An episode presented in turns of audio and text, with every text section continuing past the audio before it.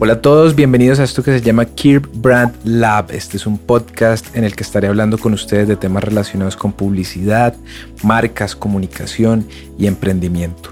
Yo soy José David Madroñero, Kirp, quien los estará acompañando. Hoy estaremos hablando sobre el mejor color para tu marca.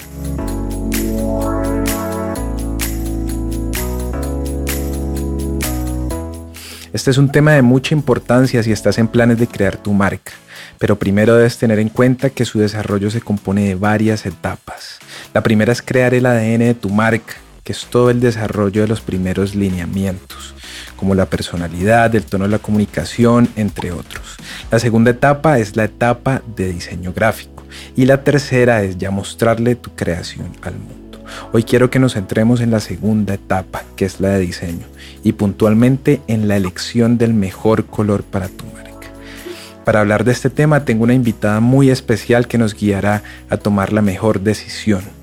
Ella es Juliana García Cortázar, diseñadora gráfica profesional, gerente y directora creativa de su empresa Amarelo Art Deco. Así que hola Juli, bienvenida, ¿cómo estás? Hola Kir, ¿cómo vas? Muy bien, muy bien, gracias. Aquí feliz de, tenerte como invitada en, en este episodio. Entonces, bueno, quiero que entremos de una vez al tema y quiero preguntarte cuál es la importancia de la selección del color para una marca. Bueno, Kirpe, esa pregunta es muy importante porque recae, digamos, en la inversión que hace una empresa cuando contrata a un diseñador para la fabricación de su logo. Entonces, si no se escoge bien el color, eh, pues puede tener unas connotaciones después muy difíciles de solucionar o que cuestan mucha plata para la empresa. Entonces la importancia del color recae básicamente en que hay un factor psicológico muy importante en las personas.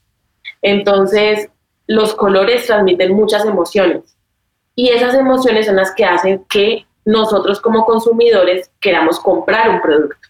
Entonces es muy importante esta, selección ya que el 85% de la decisión de compra es influida o le recae en el color por la psicología del color, por el factor psicológico que este color eh, tiene en nuestros inconscientes como personas. Otra de la, de la importancia de, la, de escoger un color es el branding o el valor de marca que tiene eh, tu empresa, tu logo. Eso es muy importante porque cuando el valor de marca es, eh, digamos, sofisticación o que quieres que tu marca genere en las personas alegría o tristeza o cualquier tipo de emoción, es muy importante que el color vaya alineado con eso. Entonces, por eso es de mucha ayuda hacer un estudio antes de, para uno poder determinar cuáles son los colores o los posibles colores que son viables con mi marca. Perfecto, muchas gracias. Muy interesante este punto. Además que lo que queremos hacer desde todas esas eh, iniciativas que, estamos haciendo pues como aprendizaje y de compartir estos temas es que eh, las personas que nos escuchan entiendan la importancia de esto. Esto no es solamente ir y decirle a, un diseñador hazme un, un logo, una marca como te parezca, sino que tiene un trasfondo mucho más importante. Ahora quiero preguntarte lo siguiente, ¿cómo podemos hacer la mejor selección de color para nuestras marcas? Bueno, eh, esto es muy importante y tiene, pues acá tengo como diferentes pasos que puedes utilizar para hacer esa mejor elección. Uno de ellos es qué emoción quiero provocar en mis clientes. Entonces, eh, todo eso va alineado con lo que tú hablabas al principio de mis valores de marca, del branding, del brief corporativo, pues. Entonces, ¿yo qué emoción quiero? Quiero que las personas que me compren se lleven alegría, se lleven eh, un producto eco-friendly, se lleven un carro que les da estatus. ¿Qué emoción quiero yo que mi cliente se lleve? Y de esa emoción parte mi color. Entonces, como primera medida, la emoción que quiero provocar. Segunda medida, los tonos que usa mi industria es muy importante saber en qué industria me encuentro, si me encuentro en la industria de las gaseosas, si soy una bebida energética, si soy una industria creativa, si soy tecnológico, cuál es la industria en la que estoy y de acuerdo a esa industria qué colores son los que se manejan más que todo en mi industria.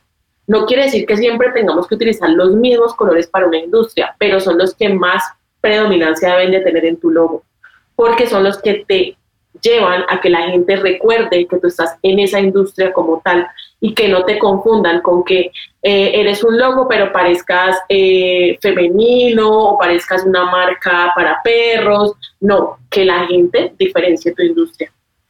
Como tercera pregunta, tenemos la personalidad de tu marca. Esto creo que es de las cosas más importantes, porque eh, muchas personas no entienden la importancia de que una marca tenga personalidad. Y cuando tú estás desarrollando una marca, tú tienes que tratarla como si fuera una persona, cómo habla, cómo se expresa, cómo huele, eh, si comiera, qué le gustaría comer, em, si fuera un sabor, qué sabor sería. Todas esas cosas hacen que tú entiendas a tu marca como una persona y que de esa misma manera puedas entender a tu público objetivo. Entonces, esa personalidad de marca me da mí diferentes matices. Eh, es una marca alegre, es una marca cercana, es una marca amigable, es una marca sofisticada, es una marca tranquila, es una marca responsable. Todas esas cosas hacen que yo pueda escoger un color de acuerdo a esa personalidad. Perfecto, perfecto.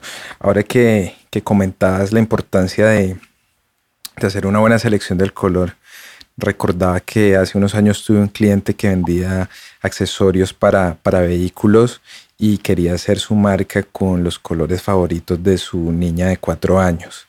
Entonces aquí con lo, con lo que explicas eh, es algo que va mucho más allá de, un gusto particular, ¿no es cierto? Entonces hay que, hay que ver, digamos, la industria, eh, ver las tendencias, ver una serie de, de como de, cosas que nos den contexto para llevar a esa selección de color. Muchas gracias, Juli. La tercera pregunta que, que te tengo el día de hoy es que si, o más que una pregunta es si puedes explicarnos qué evocan los diferentes colores.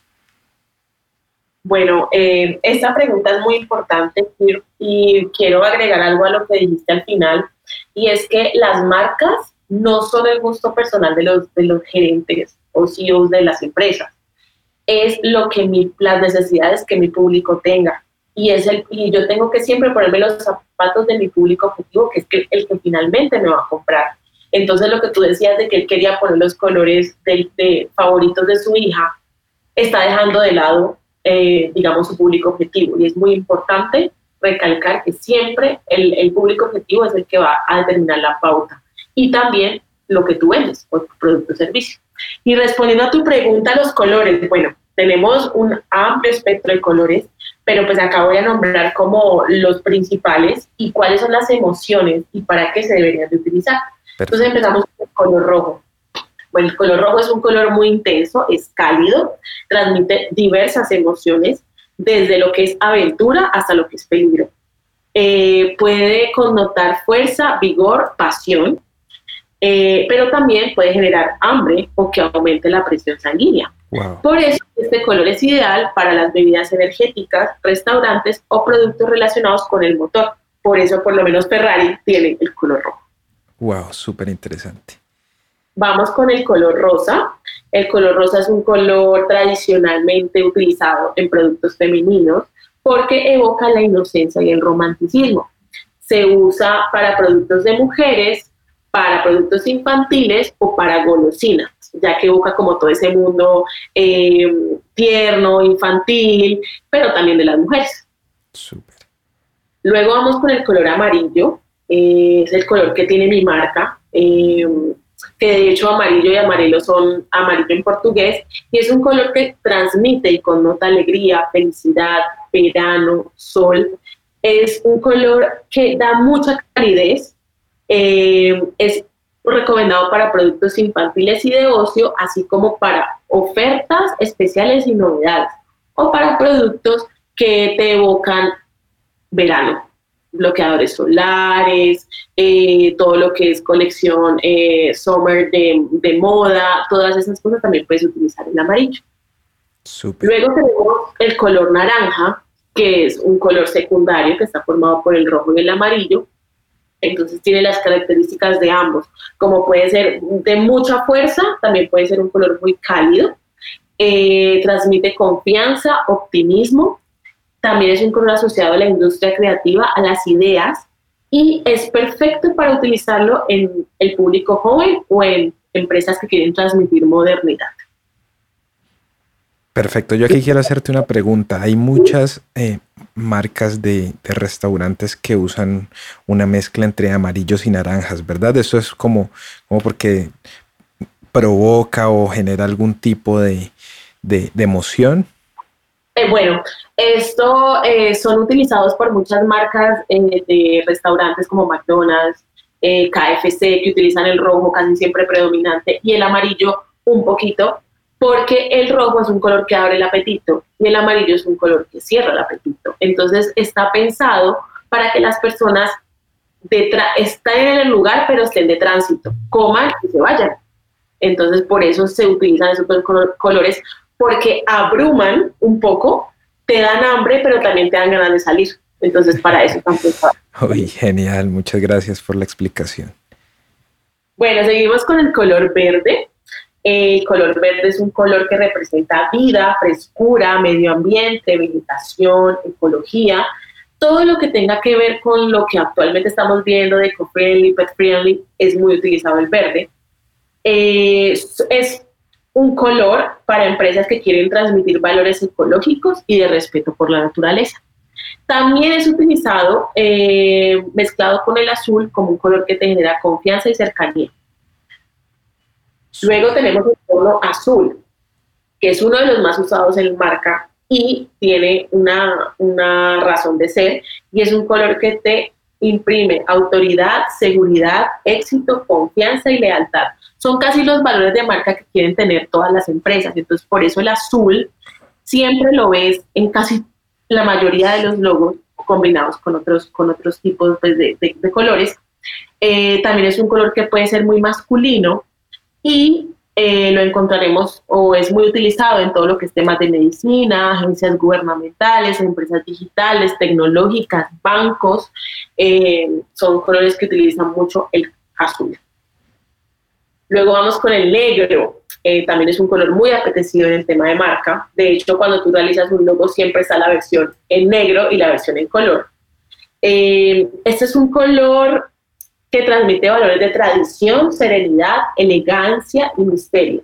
Se suele utilizar en empresas que tienen un poder adquisitivo alto o que se asocian con el lujo y elegancia. Casi siempre el negro lo utilizan los licores, licores eh, y, lo, y, lo, asocian mucho también con el rojo, casi vino, por, burgundy, eh, con el dorado. El negro y el dorado también son mezclas de empresas muy, muy sofisticadas, eh, como Chanel, eh, que también utilizan este tipo de colores. Luego tenemos el gris, que es esta, eh, estabilidad y neutralidad. Creo que es el punto medio entre lo que es el blanco, lo que es el negro, y se puede utilizar gracias a su neutralidad, entonces casi siempre son para darle acentos de color o también va muy pegado a los valores del negro, o sea, muy elegante, muy sofisticado, muy minimalista, muy actual, muy contemporáneo.